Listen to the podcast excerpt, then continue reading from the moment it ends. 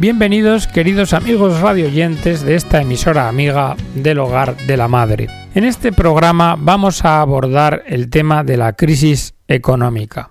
Vamos a poner de relieve su existencia, vamos a analizar las causas que nos han llevado a la misma. Cierto es que hay personas que defienden que la crisis económica forma parte de los ciclos económicos. Cierto es que hay personas que entienden que nos ha venido de fuera, como algo impuesto a la sociedad española. ¿Tienen razón? En primer lugar, vamos a constatar cómo la crisis económica es un hecho y que afecta a la vida de las personas. En noviembre del año pasado, el Banco de Grecia indicaba que el 13% de las familias griegas no disponían de ningún tipo de ingresos, ni salariales ni asistenciales, que son más de 500.000 el número de personas que viven en familias sin ningún tipo de ingreso. Pero en España también se nota la crisis. En una guía editada con la financiación del Ministerio de Sanidad, Política Social e Igualdad, elaborada por la Red Europea contra la Pobreza, se pone de manifiesto que en España miles de personas viven y duermen en la calle.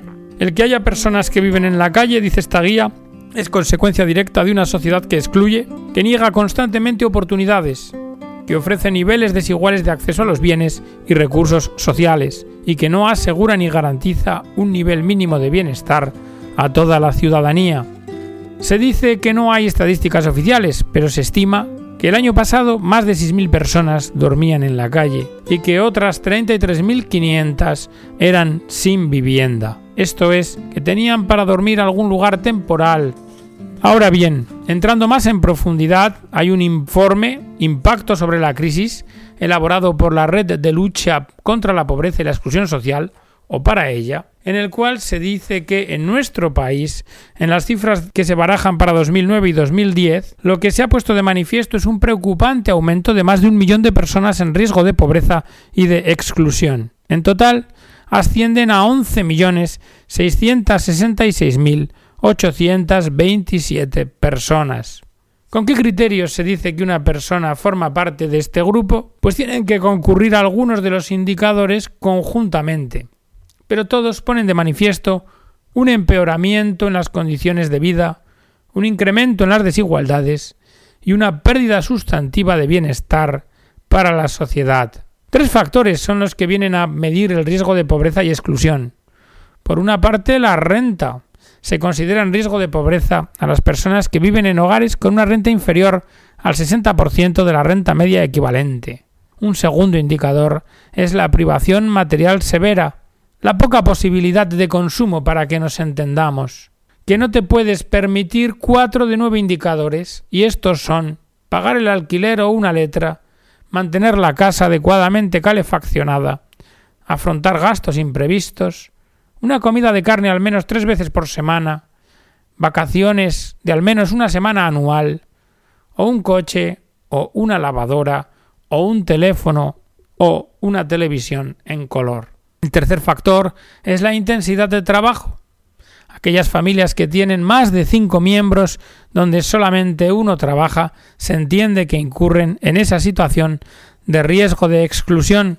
El informe dice que el dato del incremento que ha habido de personas en dicho riesgo, en España más de un millón en el último año, es absolutamente preocupante y que es una prueba de que los efectos de la crisis están creciendo exponencialmente, poniendo en riesgo a una persona de cada cuatro en España.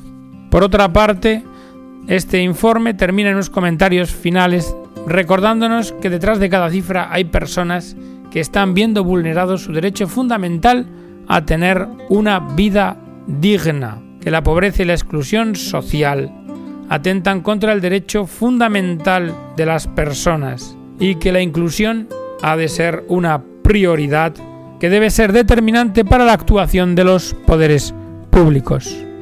Por otra parte, hemos visto, por tanto, cuáles son los efectos de la crisis, pero debemos ahora adentrarnos en las causas. Y las causas las vamos a tomar de un artículo de la revista Madre y Maestra de los Misioneros del Sagrado Corazón, un artículo escrito por Alberto Piñero Guilamani. Magistralmente las describe. Comienza el articulista diciendo que la Real Academia Española identifica pagar los vidrios rotos o pagar el pato, compadecer o llevar pena o castigo no merecido o que lo ha merecido otro. Esto es, quien paga los vidrios rotos es quien no los ha roto o quien pasaba por allí y cuya responsabilidad en el estropicio es mínima o accidental. Con la crisis económica hay pato, hay vidrios rotos. ¿Y cuáles son? Sectores de la cabecera de la economía española se han hundido en la miseria. El principal de todos ellos, promociones y construcciones inmobiliarias. ¿Por qué? Porque durante años la economía española, sobre todo en las ciudades y municipios grandes, se levantó en torno a la construcción. ¿Y por qué sucedió este fenómeno? Porque a la fuerte demanda de un país en desarrollo, con población joven necesitada de viviendas modernas, se unió una voluntad especulativa en torno a un negocio que no tenía fin. Bastaba a quienes poseían excedentes de dinero, ahorro, comprar hoy para vender mañana, y ello con un margen muy superior al que podía proporcionar otro tipo de inversión industrial alternativa, y además esta ganancia se obtenía con menos riesgo y menos trabajos. A todo este fenómeno se unió una cada vez mayor demanda exterior. Al principio, personas extranjeras que trataban de conseguir en España el piso o el chalet de sus sueños y pasar aquí una magnífica jubilación mejor que en su propio país. Después, los grandes gestores de fondos europeos que descubrieron un fenómeno inmobiliario muy productivo. Así, el ministro Solchaga, ya por los años 90, afirmó que España era el país en que uno podía hacerse rico con más facilidad en menos tiempo. Y así se pasó a edificar cientos de miles de viviendas que no se necesitaban en una economía real, pero que sí permitían multiplicar el dinero si se vendían con rapidez para reinvertir en nuevas operaciones. El fenómeno se manifestó típicamente financiero y especulativo, y fue rápidamente captado por nuestras autoridades, de forma que todo el sistema de financiación de las corporaciones locales, en buena parte el autonómico, se montó sobre la base del desarrollo urbanístico. Al mismo tiempo, el enriquecimiento de muchos magnates locales o provinciales se fraguó en operaciones de tráfico de influencias, indudablemente inmorales y probablemente delictivas, por las que compraban un terreno agrario o urbano degradado a precios irrisorios que luego, por milagro del azar, iba a ser objeto de recalificación. España era un país en el que si los calificativos dedicados a las personas afortunadas nunca fueron de alabanza, sino más bien de envidia, eran gloriosos los calificativos dedicados a otras personas que así sabían hacer fortuna. El mundo de las entidades financieras, las cajas de ahorro desde el primer momento y los bancos de inmediato, y con singular entusiasmo, se unieron al coro angélico de la música del pelotazo, facilitando así que donde no había dinero, pero sí atrevimiento, aparecieran fortunas, y donde ya lo había, fortunones. En efecto, se llegaba a prestar más del 100% del importe de las nuevas construcciones, pues tanto los que prestaban como los prestatarios creían saber que el retorno del dinero invertido estaba asegurado a corto plazo, y no solo asegurado, sino multiplicado. Y la verdad, solía ser cierto. Multitud de entidades y profesiones se crearon para participar en el festín. Todo se basaba en el dinero prestado, lo que en la jerga de los financieros se llama el apalancamiento, y repartían alegremente beneficios, o los desviaban a empresas menores, pero en las que la propiedad era de unos pocos directivos, y no de la pléyade de accionistas propietarios de la empresa matriz, a quienes se contentaba con el chocolate del loro. Práctica también inmoral y delictiva, pero difícil de probar. Casi nadie ahorraba. La juventud, la nueva burguesía de profesionales y directivos de rápido ascenso, los yuppies, vivían al día. Estábamos edificando el nuevo paraíso. Unos lo entendían de centro derecha liberal y otros de izquierda progresista. Todos ensimismados en su ignorancia, obsesionados en el goce y disfrute como nuevos ricos. La ética era una disciplina que se explicaba en filosofía o en estudios de humanidades, materias que, dicho sea de paso, dejaron de ser básicas en los planes de estudio, y además, solo en la carrera de filosofía. La gran farsa duró bastantes años.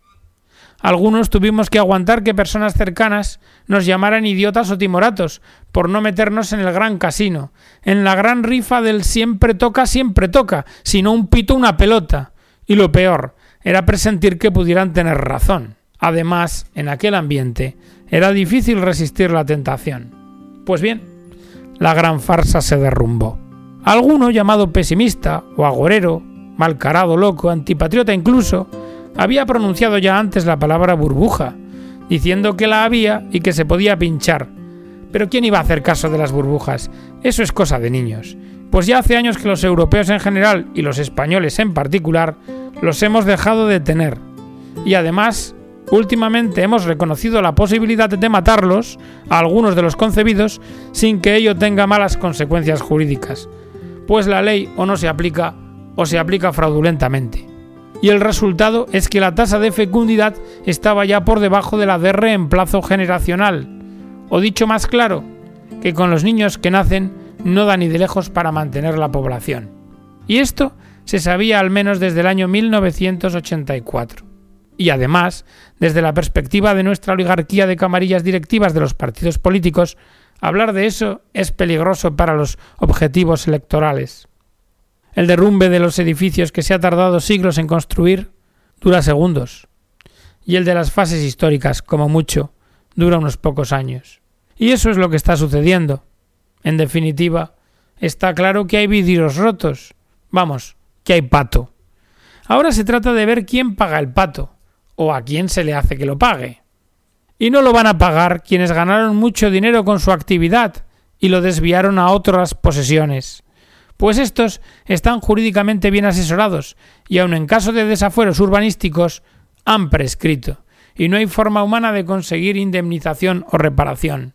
En la bolsa dicen que cuando después de un auge prolongado llega un momento en que el portero de tu finca te dice que ha comprado acciones y está ganando dinero, debes vender urgentemente porque va a haber pronto un crack bursátil. En efecto, tampoco es probable que paguen los grandes financieros, pues tiempo han tenido para hacer emigrar su dinero a otros sectores más sólidos y a países con economías más estables. Quien comparativamente ha salido perdiendo más es el pequeño ahorrador. Vamos, el portero. Las cajas de ahorro y los bancos podrían pagar algo, pero el sistema ya se encarga de que no sea así. No hay más que ver cómo los gobiernos de todo el mundo desarrollado se han afanado en conceder a sus instituciones financieras fondos FROP o similares. Dinero barato y casi sin condiciones, para que tapen sus agujeros y cubran de responsabilidades a sus malhadados gestores y directivos.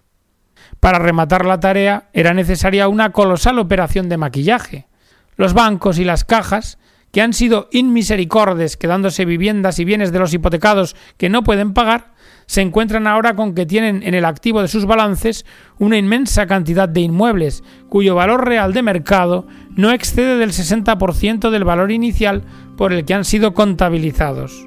La realidad es que sus balances son engañosos, por no llamarlos fraudulentos. Pues bien, Nuestras autoridades, tan rígidas para todo lo que afecta a la generalidad de los ciudadanos y a las pymes, no solo no les está obligando a reflejar la pérdida, sino que todo parece indicar que les invita a seguir manteniendo el engaño.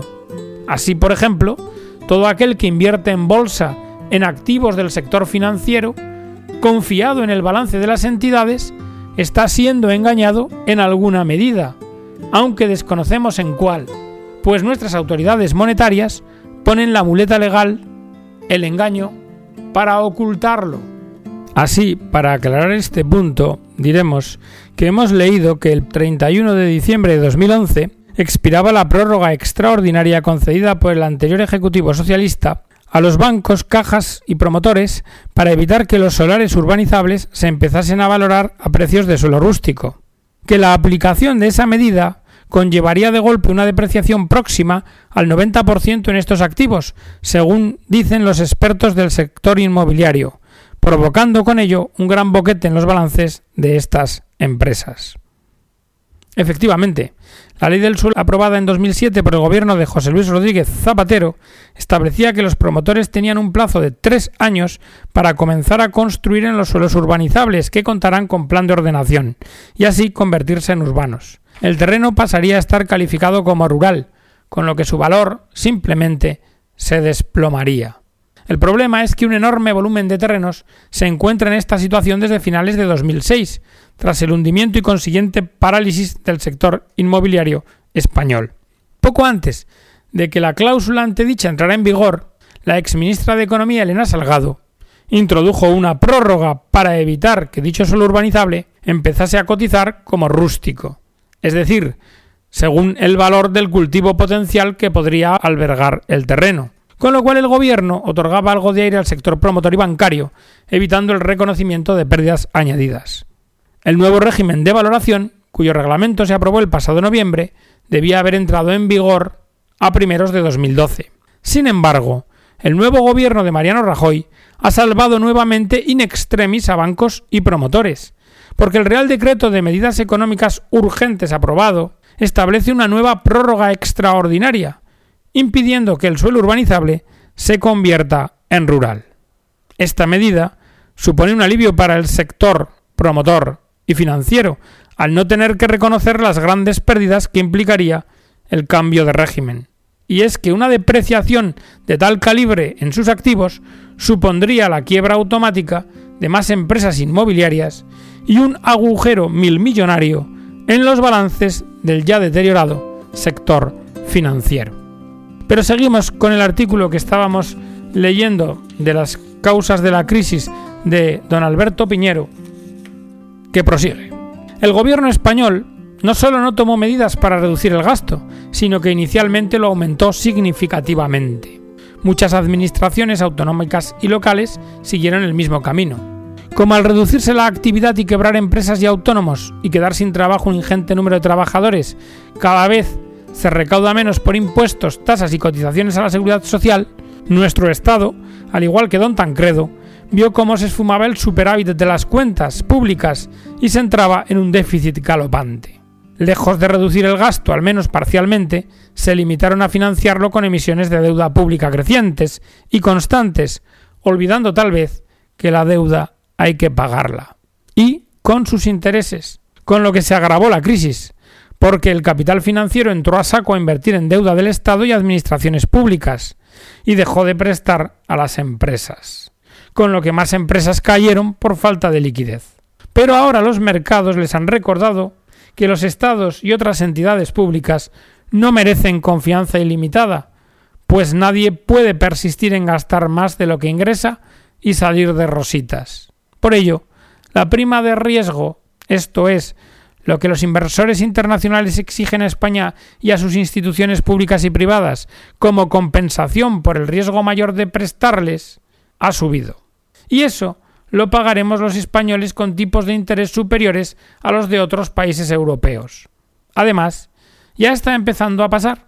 Sube la luz, el gas, el agua, productos básicos, se reduce el valor real de las pensiones, se crean sistemas de recálculo para que las nuevas sean más bajas y se perciban más tarde, los impuestos aumentan, crece la economía sumergida, se han reducido los salarios nominales de funcionarios y los reales de la mayor parte de los trabajadores españoles, las administraciones públicas no pagan sus deudas a proveedores, más autónomos abandonan su actividad. ¿Quién paga, pues, los vidrios rotos? ¿Quién paga el pato? Pues las personas que viven de su sueldo, los pequeños y medianos empresarios, los jóvenes que no encuentran trabajo, los mayores de 45 años que tampoco, las mujeres que solo tropiezan con un empleo si es precario, esto es, solo las familias con un cierto grado de extensión pueden prestar ayuda a sus miembros, y quienes no la tienen o es muy reducida están en gravísimo riesgo de pobreza y de miseria. ¿Quiénes no van a pagar los vidrios rotos o no están dispuestos a pagar el pato?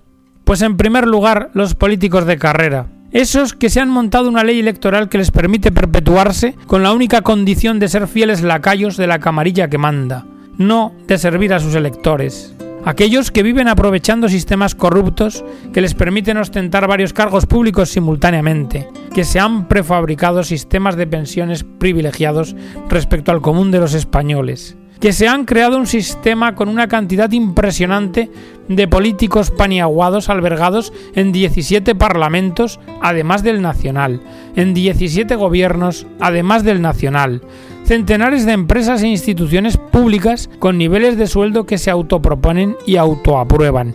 Tampoco pagarán el pato los grandes poseedores o administradores de dinero, que obtienen sus rentas de prestar dinero a los demás. En nombre de la justicia humana, mediante procedimientos de expropiación, se quedan con los bienes básicos de subsistencia de los ciudadanos que no pueden pagar. Pero ellos, cuando han gestionado mal y han perdido o han conducido a otros a la miseria, no solo no son perseguidos, sino que son protegidos por una lluvia de fondos baratos para salvarlos. Esos poseedores de fondos y de títulos de deuda no están dispuestos en modo alguno a perdonar una parte de la deuda mediante lo que se llama una quita de capital o de intereses a quienes no pueden soportarla en su totalidad, y de acuerdo con la justicia humana, así se les reconoce. El problema es que, para arreglar la situación, el Estado y las administraciones públicas obligan a los más débiles, a los autónomos, trabajadores y pensionistas, a haber recortado gravemente su poder adquisitivo, y eso estando en niveles de subsistencia, mientras que se acude como alma que lleva el diablo a auxiliar a los acreedores financieros, pésimos gestores, en lugar de dejarles caer y exigirles responsabilidades por la vía civil y por la vía penal. En resumen, la crisis es profunda y lo es más allá donde se han instaurado unas estructuras que se imponen a la gente de bien, conduciéndola a una lenta agonía económica y social, condenándola a pagar unos vidrios que ellos no han roto, o solo en una muy pequeña medida, y exigiéndoles pagar el pato que se han comido otros. Regenerar lo descrito es un colosal desafío para los cristianos que se puedan sentir llamados a participar en la vida pública y a todas las personas de buena voluntad. Pero queridos amigos radioyentes, os preguntaréis si las medidas que se puedan tomar van a ir en la línea de resolver las injusticias, las causas que nos han llevado a esta crisis. Y para esto podemos apuntar algunas notas de la prensa. En primer lugar, hemos leído cómo se está promocionando que los pagos superiores a más de mil euros no se puedan hacer en dinero efectivo. Se nos dice que de esta forma se reducirá el fraude fiscal. Pero lo cierto es que el Estado siempre había proporcionado un medio de pago gratuito a los ciudadanos, o al menos con cargo a los impuestos, como lo era la moneda de curso legal. Y ahora se pretende que la moneda de curso legal deje de valer para los pagos más importantes y los menos, esto es a partir de mil euros. Y es evidente que todos esos pagos no efectuados en la moneda de curso legal emitida por la autoridad competente tendrá que hacerse por un medio que en definitiva estará emitido por una entidad financiera particular, la cual cobrará por la forma en que se ha realizado el pago y cargará a los ciudadanos y a los comercios, por consecuencia, directamente a unos e indirectamente a otros con esos costes. Otra noticia. El diario de la prensa británica The Telegraph, con motivo de la visita que hizo el ministro español José Blanco a dicho país para animar a los inversores británicos a adquirir inmuebles en España, advirtiéndoles de la bajada de precio que estos estaban experimentando, comentó en su edición del día 4 de mayo de 2011 que poco se trató el asunto de las viviendas ilegales que han afectado a cientos de miles de personas, la mayoría británicos residentes en España, que descubrieron que debido a leyes retroactivas y bancos españoles poco fiables, resultó que las casas no eran legalmente suyas. Hay que tener en cuenta, por tanto, que los indicios que se aprecian en el horizonte no van en la dirección de resolver los problemas de las causas que nos han llevado a la crisis económica, a lo mejor, como dijo el Papa Benedicto XVI, tendríamos que pensar más bien en una crisis de valores, en una crisis ética en la que nosotros hemos tenido que ver mucho con nuestro destino. Que Dios os bendiga a todos, queridos radio oyentes, y hasta la próxima edición.